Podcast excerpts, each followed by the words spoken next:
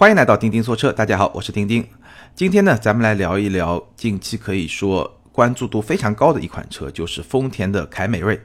可能有些朋友呢，已经在我的微信订阅号“钉钉说车”，包括别的一些平台看了我测试丰田凯美瑞的这一期的视频节目。但是呢，今天咱们这个音频节目里面呢，还是可以来好好的聊一聊。基本上这也是一个套路了，因为八到十分钟的视频节目，它的优势在于有一些画面的呈现，所以有些问题呢，你可能能够看得更加的清楚。但是毕竟时间有限，所以很多问题呢，我又没有办法展开来说，可能只是说一个结论，或者说一个体验的感受，没有办法像我们在节目里面可以有半个小时甚至更长的时间，非常仔细的把每一部分展开来说说到位、说细。所以呢，我觉得这两种节目的呈现方式本身有非常强的一种互补性。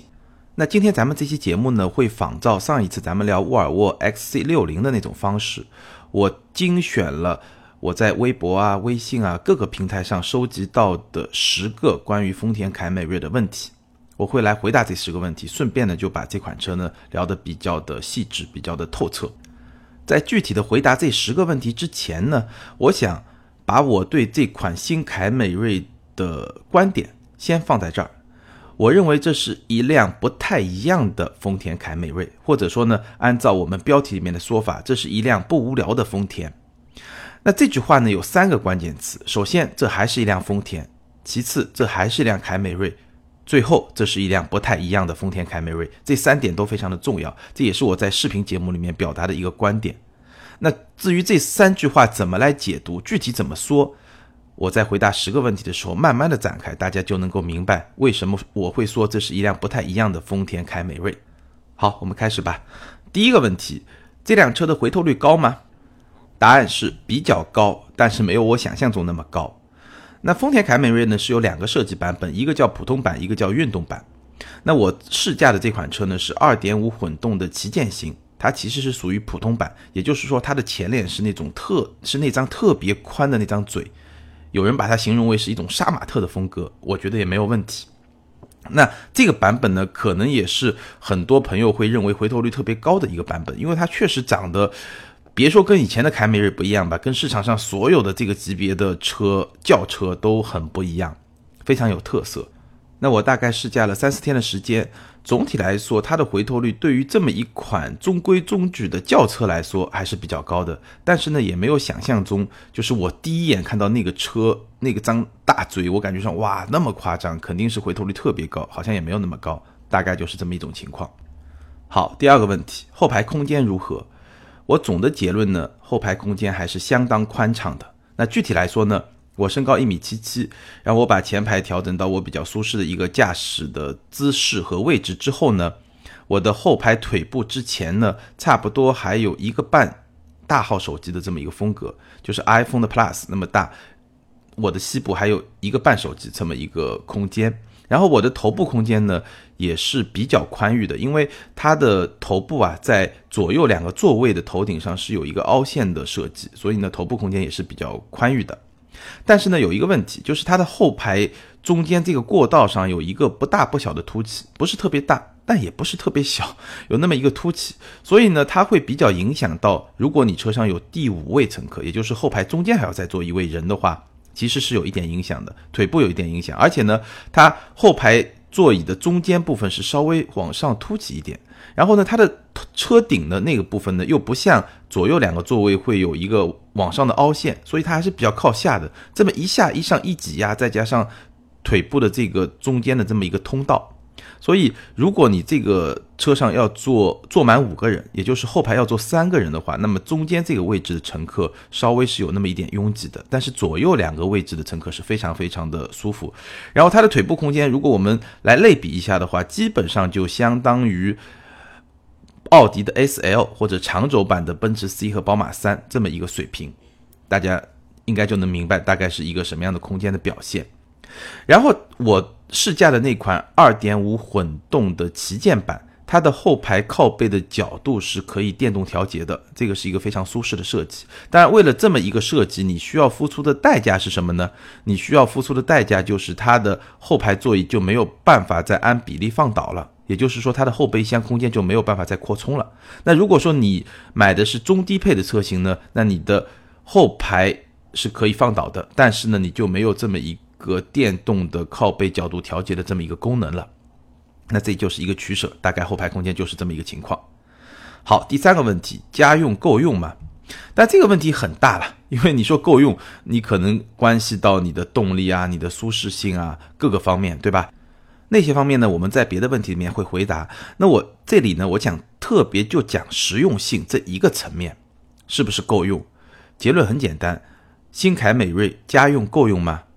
非常够用，绝对够用，完全够用，没问题。从实用性和好用性的角度来说，我觉得有几点可以特别的来提一下。从正面来说，首先储物空间非常的丰富，在前排挡把前面它有一个小的储物格，然后你把这个储物格如果上面一块盖板盖上以后呢，那个空间又非常适合放一个手机，你就平放在那儿，非常的舒服。然后呢，两个非常大的杯架。它的中央扶手箱呢也非常的大，非常的深，基本上中央扶手箱里面你竖着放一瓶矿泉水是完全没有问题的。然后第二部分呢，除了储物空间大以外呢，这辆车的操作非常的便利，无论是中控的触屏，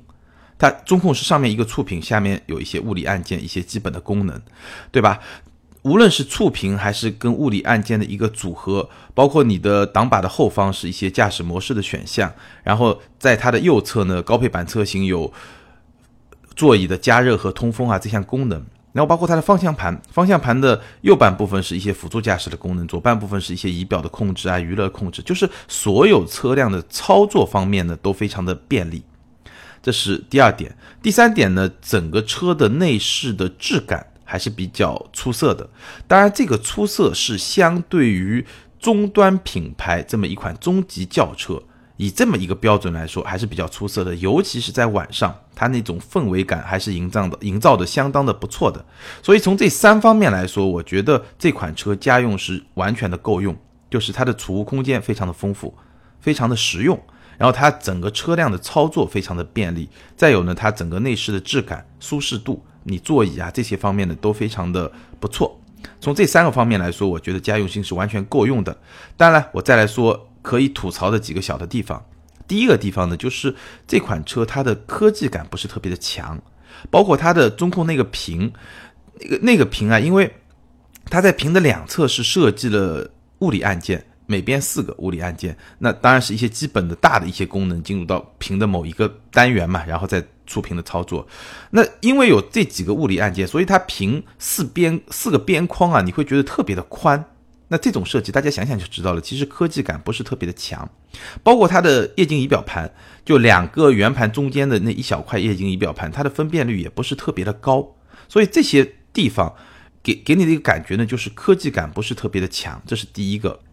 第二呢，我刚才说了，丰田凯美瑞它内饰的质感呢还是不错的，但是呢，我也加了一个限定词，就是在终端品牌的中级轿车里面，也就是说像丰田啊、本田啊、大众啊这些品牌的中级轿车的内饰，这么来比的话还是不错的。比如说它的中控台大面积的都是软性的材料，包括车门内那些扶手啊那些地方。软性的材料，然后有些地方呢还有一些皮饰，包括有些地方你还能看到一些木饰，但是你一摸呢，你会发现其实是一个木纹的塑料，就不是真的木饰。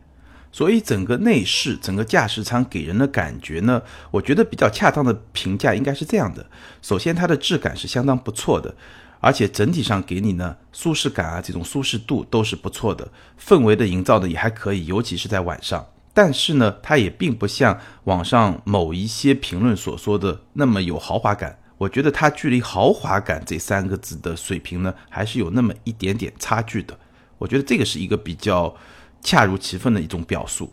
那么回到我们的问题，家用够用吗？从实用性的角度来说，当然够用，而且还挺好用的。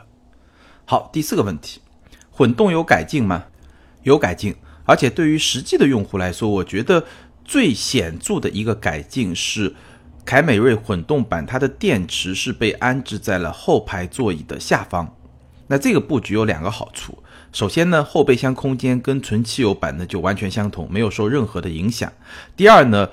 这辆混动版它的前后轴的负重比达到了接近五十比五十的这么一个比例，这个对于一款前驱车辆来说是非常难得的。好，我们来看第五个问题：行车品质是否有本质的变化？在维持丰田的本性以外，有哪些惊喜？这其实是两个问题了。但是呢，行车品质的变化恰恰就是凯美瑞在维持丰田本性以外最大的惊喜。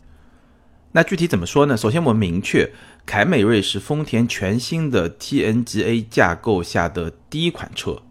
那 TNGA 架构对凯美瑞带来的好处呢？我觉得简单的概括就三点：第一呢，它的重心降低了两厘米；第二呢，它的车身刚性大幅提升；第三呢，它给凯美瑞带来了一些主动安全的配置，包括预碰撞安全系统啊、车道偏离警示啊、自动调节的远光灯啊、全景监控啊等等等等。那么对于行车的品质或者说驾驶这个层面而言呢，更有意义的是前面两点，也就是重心降低、车身刚性提升。那么新凯美瑞开起来感觉到底如何呢？是不是像网上某些人说的那样，是变成了一款特别有运动感的凯美瑞呢？我觉得这一点啊，其实恰恰能够印证我在节目开头提出的或者给出的那个结论：这是一辆不太一样的丰田凯美瑞。三个关键词：首先它是一辆丰田，其次是一辆凯美瑞，再次是一辆不太一样的丰田凯美瑞。大家还记住这个结论吗？从行车品质，包括它的运动性表现、驾驶这个层面，特别好的是能够印证这个观点。那我的观点是三条：首先，凯美瑞的舒适性导向不变，这个导向就决定了它还是一辆丰田，还是一辆凯美瑞。无论是底盘的调教，还是坐姿的设计，还是座椅。还是视野，各个方面都是舒适性导向不变。首先说它的底盘调教还是以舒适为主导的，它是它的那种滤震能力还是相当的不错。然后呢，你再过一些尤其小的那些颠簸的时候，滤震能力相当好。稍微大一点呢，也非常的干净利落。所以它还是一个比较明显的一个舒适导向的底盘。然后它的坐姿呢，虽然车身的重心降低了两厘米，但它的坐姿其实不是特别的低。那这个坐姿带来的很明显的一个好处呢，就是它的视野还是很好。视野还是非常的好，然后它整个座椅，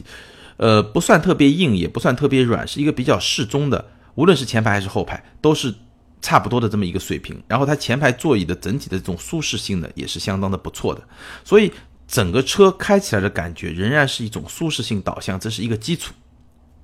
第二点，驾驶乐趣有所提升，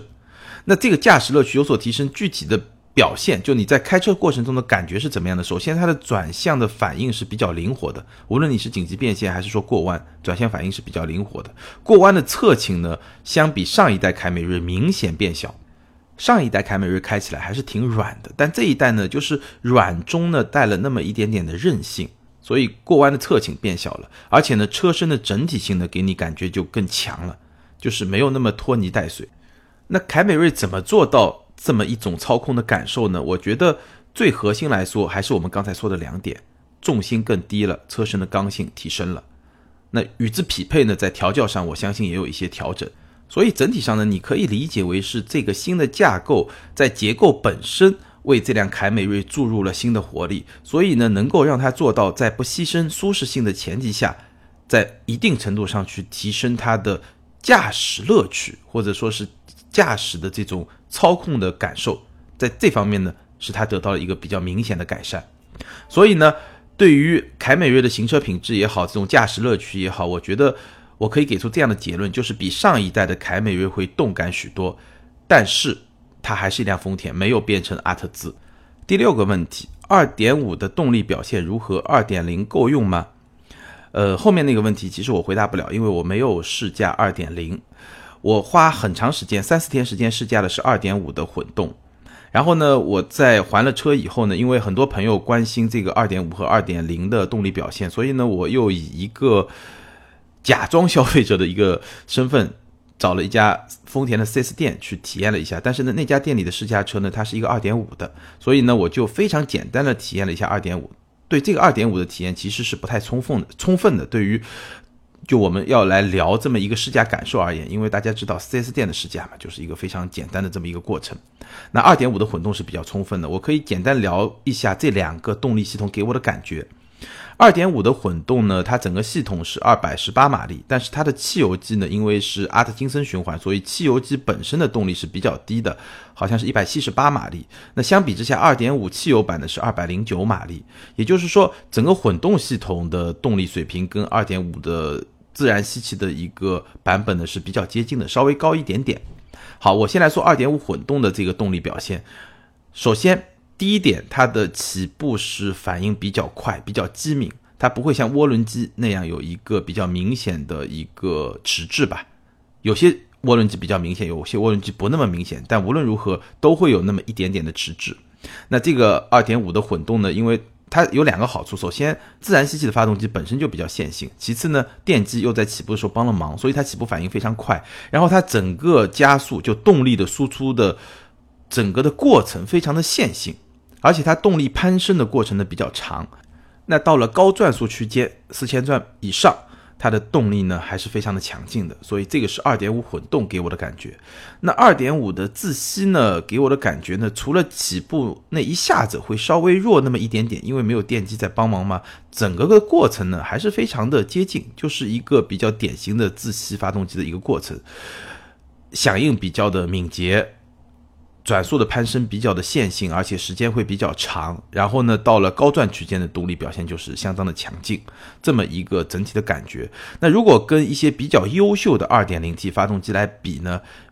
明显的差别在于它缺少那种推背感。就是涡轮机 2.0T 的比较出色的 2.0T 涡轮机，它你一脚地板油下去，它会有一个非常短的一个迟滞，多多少少这个看发动机的质量和变速箱的匹配的这种质量，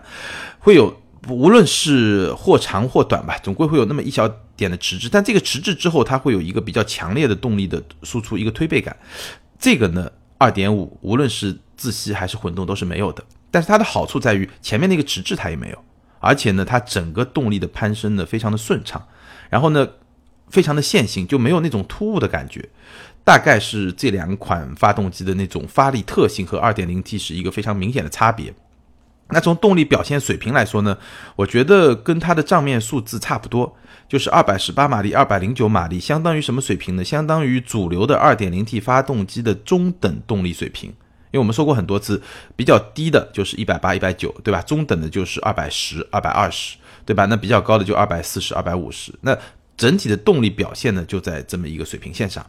那至于说二点零够不够用呢，我就没有办法给你一个明确的结论了。第七个问题，舒适性如何？主要关心 NVH。首先呢，我们简单说舒适性。舒适性，我刚才说了，底盘的舒适性是相当不错的。它的设计上本身就是没有改变凯美瑞车型注重舒适性的这么一个传统。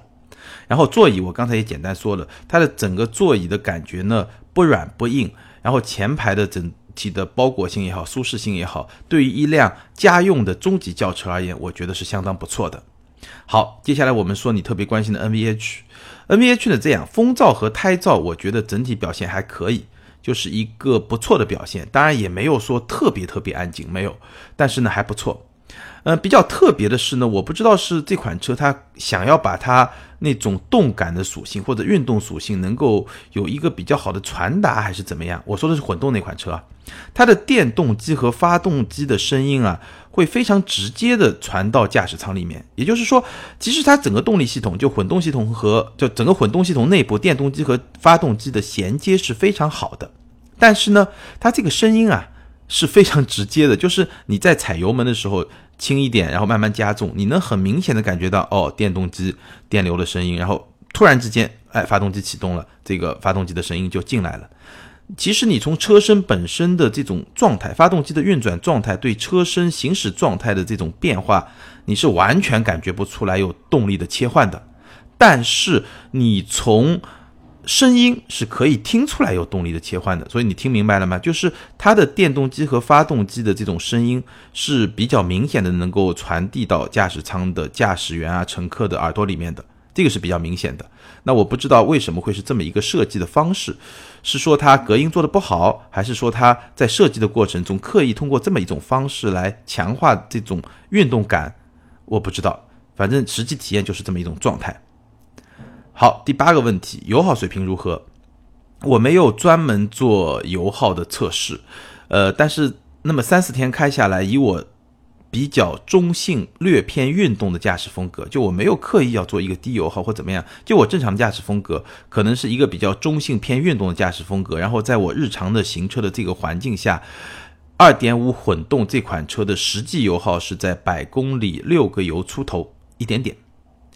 那我们可以做一个参照，我自己的宝马三系三二零二点零 T，在同样的路况下，它的油耗大概在十个油，也就是说，这个二点五的混动能够比我的那个三二零要省百分之四十的油，我觉得还是相当不错的。因为两款车的动力水平、整个性能的表现，包括说它们的车身的大小都差不多，可能因为它是混动还会稍微重一点。那在这种前提下，六个油对十个油，呃，我觉得还是不错的这个表现，这个是实际的行车表现。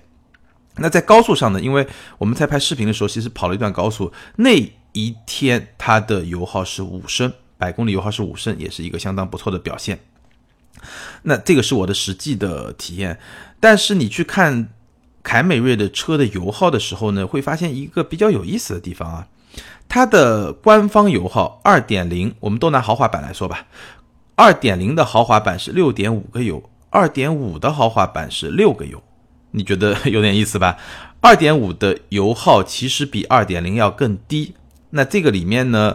呃，可能有各种各样的原因啦，比如说二点五它匹配的是八 AT 的变速箱，那本身就更省油，而且二点五那款发动机它的热效率会更高一点。那官方的油耗混动是四点一个油。大概就是这么一个水平，这也是比较有意思的一个现象。当然，没有对三款车进行综合的测试，也没有办法给出评论。总的来说，啊，那款2.5混动的油耗水平，我觉得是可以接受的，而且是比较让我满意的。好，第九个问题，买2.5豪华好还是混动好？这个问题啊，真的 非常有意思，因为我非常仔细的去研究了丰田凯美瑞的这么多款的车辆的官方指导价。它其实是二点零有三款，十七点九八万的精英，十八点九八万的领先，十九点九八万的豪华，每一款之间差一万，对吧？二点五是两款，二十一点九八万的豪华和二十五点九八万的旗舰，那混动也是两款，二十三点九八万的豪华和二十七点九八万的旗舰，运动。款就是刚才说的都是普通版，运动版也是两款，二十点五八万和二十二点二八万，一个二点零，一个二点五。那运动版呢？我觉得我们首先不用去讨论它，因为二点零只有一款，二点五只有一款，那你根据自己的这个购买力，对吧？自己去衡量就可以了。那上面的普通版呢，就特别的丰富。那我仔细比了一下呢，我觉得凯美瑞这次的定价真的是花了非常非常大的心思。非常不容易，我觉得定出这么一个价格区间，对于一款车，如果我们不考虑竞争对手，只考虑它内部而言，绝对是一个非常花了心思的一个定价。怎么说呢？你会去看你在内部怎么比，你比到最后都是会买贵的那一款。怎么说呢？就是说，比如说二点零，十八点九八万，十七点九八万贵一万块钱，它多出来的配置绝对让你觉得这一万块钱是物有所值的。然后你再往上面比，十九点九八万的豪华，你你又贵了一万，你又会觉得那一万块钱非常值。然后呢，它的二点五的豪华比二点零的豪华又只贵了两万块钱，你要再比配置，你还是会觉得那个两万块钱值。然后混动二十三点九八万的豪华又贵了两万，你还是会觉得那个豪华版值。就是你如果是在凯美瑞内部去比的话，你会觉得越贵的就越值。差不多就是这么一个规律。我来给大家举两个例子吧。第一个例子就是二点五的豪华和二点零的豪华，OK，贵了两万块钱啊。然后有什么差别呢？首先油耗，我刚才说了，二点五的豪华还能省一点油，它的百公里官方油耗六个油，二点零是六点五个油。那当然实际的肯定跟这个不一样，但无论如何能省点油吧，对吧？这是第一个。第二个好处，二百零九马力。对，一百六十九马力，也就是多了四十马力，发动机多了零点五的排量，对吧？第三个，它二点五有了全景天窗，有了八英寸的屏，二点零是七英寸了，有了十八英寸的轮圈，而且还有了一个八 AT 的变速箱，变速箱还多了两个档位，发动机多了零点五的排量，变速箱多了两个档位，这个是机械层面，油耗更低，再加上了全景天窗、八英寸屏、十八英寸轮圈。哇，这两万块钱，至少我觉得还是挺值的。好，那我们来回到这位朋友问的问题，他说买二点五豪华好还是混动好？二点五豪华我们刚才说了，比二点零豪华贵两万，还挺值的，对吧？二十一点九八万。那混动的豪华是多少呢？二十三点九八万，又贵了两万。那他们他们的差别主要在动力系统，对吧？那我们比一比啊，两万块钱，我们算一笔账吧。二点五的豪华，按照官方来说，百公里油耗六个油。混动的百公里油耗四点一个油，那也就是它比它多了一半嘛，那实际状况下肯定都会往上走，对吧？我实测下来，混动是六个油，那么按照同比例来算，二点五豪华估计也就是八九个油，这个只是一个估计啊，大概算一算。那也就是说，百公里差差不多能差个三个油，也就是说。百公里三个油二十块钱吧，三个油不到一点，二十块钱，也就是每公里能差两毛钱，也就是从油耗角度来说，十万公里基本上就能把这个两万块钱给拉回来了，对吧？就如果你这款车开十万公里，那如果说每年开两万公里，就五年，五年以后你就把这个差价给打回来了，那你说值不值吧？那我觉得这个呢，看你怎么想。从省油的角度来说，我已经跟你说了，差不多十万公里，五年的时间。基本上你能把这两万块钱给赚回来，这个是从省油的角度来算一笔经济账。当然了，混动还会有一些很不一样的东西。我刚才说从驾驶体验上来说，它的整个动力的感觉啊，跟纯汽油版还是略微有那么一点差别，尤其在起步的那个时候。然后呢，在低速的过程中。我刚才说这个电动机发动机声音能够传到发动机舱里面，对吧？这个是没有问题。但是在低速城市蠕动的过程中，这个混动版哎还是很安静的，因为电动机要比发动机要轻很多，所以它整个的体验，包括哎你开一辆混动车出去，是不是会觉得哎我是一个时代的引领者，对吧？有那么一种感觉，那种心理感受。所以，无论是从理性还是从感性这两个方面来看，丰田都给了你足够的选择混动版本的理由。但是，是不是要多花这两万块钱来选呢？我觉得每个人只能根据自己的这种偏好，对吧？心理上的偏好，包括对价格敏感度的偏好来做出一个选择。那我们来简单说说旗舰版吧。无论是二点五的旗舰版还是混动的旗舰版，都比相应的豪华版要贵四万块钱。多出些什么东西呢？电动座椅的记忆、前方前排的通风和加热、GPS 导航、并线辅助、全景摄像头、方向盘电动调节、方向盘记忆，包括第二排靠背角度调节和电动调节。那这些配置呢，当然也都不差，但是它的定价逻辑呢，基本上就跳离了我刚才说的那套逻辑。刚才的逻辑就是越贵的越值。那这个四万块钱值不值呢？我觉得每个人有自己的判断。但是呢，其实我不是特别的推荐旗舰版，我也不认为这个旗舰版会卖的特别的好。但是凯美瑞一定需要这个旗舰版，因为这个旗舰版是来帮凯美瑞这个车系来定调，就来确定它的这么一个江湖地位。它必须要有一款二十五万以上的车，来确定自己的这么一个地位。但是从实际终端来说啊，毕竟现在豪华品牌的中级车下探的很厉害。其实二十五万这个价格区间，已经可以有非常多的二线豪华品牌，甚至像奥迪 S L 这样的车型，都是完全可以选得到了。所以旗舰版车型它的使命注定不是一个走量的车型。好，关于配置的推荐或者说怎么选，大概就是这么一个情况。最后一个问题，实惠的购买点在什么时候？我先可以跟你分享一下我了解到的一些市场的情况。呃，从市场情况来说，像上海这样的一线城市呢，卖的最好的是二点五的豪华，就二点五车型在上海卖的还是不错的。毕竟上海的车牌比较贵嘛，所以就像我刚才说的，二点五的豪华两万块钱那么多的配置，对吧？上海人民还是比较买单的。那在二三线的城市呢，二点零卖的还是相当的不错的。然后混动呢，其实是比较的紧俏。我问下来呢，上海一些 4S 店混动版车型基本上要等到十月份或者九月份，就你得等好几个月才能等到混动版车型。但这个里面呢有两个原因，第一个呢它的供货量比较少，那第二呢也说明市场需求至少比广丰它预期中的可能还要稍微再大一点点。那至于说购买的时点呢，我觉得这个逻辑是一样的，因为我们其实分析过很多不同的产品都这么分析过。我相信等雅阁上市那么几个月之后。可能这两款车吧，包括凯美瑞、包括雅阁，他们的价格都会达到一个相对市场平衡的点。那个时候的购买市场的终端价格可能会稍微好一点，因为其实逻辑都是一样嘛，就是你的最核心的竞品上市了，而且呢度过了前三个月的产量爬坡期之后，那大家就开始血拼嘛。这个时候，这两款车对于两个品牌来说都非常重要，而且都是走量的车型。这种车型，大家一定会想尽一切办法把这个市场量往上做。那等到竞争足够激烈了以后，怎么办呢？价格战，不一定说非常激烈的价格战，但是呢，它的价格就会到达一个比较有性价比的这么一个位置。所以那个时候可能会是一个比较好的购买的时间点。好，我们来总结一下，回到我的那个观点，这是一辆不太一样的丰田凯美瑞。首先，它还是一辆丰田凯美瑞，它非常的实用、好用，非常适合扮演一辆家用车的角色，非常的舒适，驾驶感受的非常的轻松。无论是科技的配置，还是一些辅助驾驶的功能呢，也能够做到跟得上时代的这么一个步伐。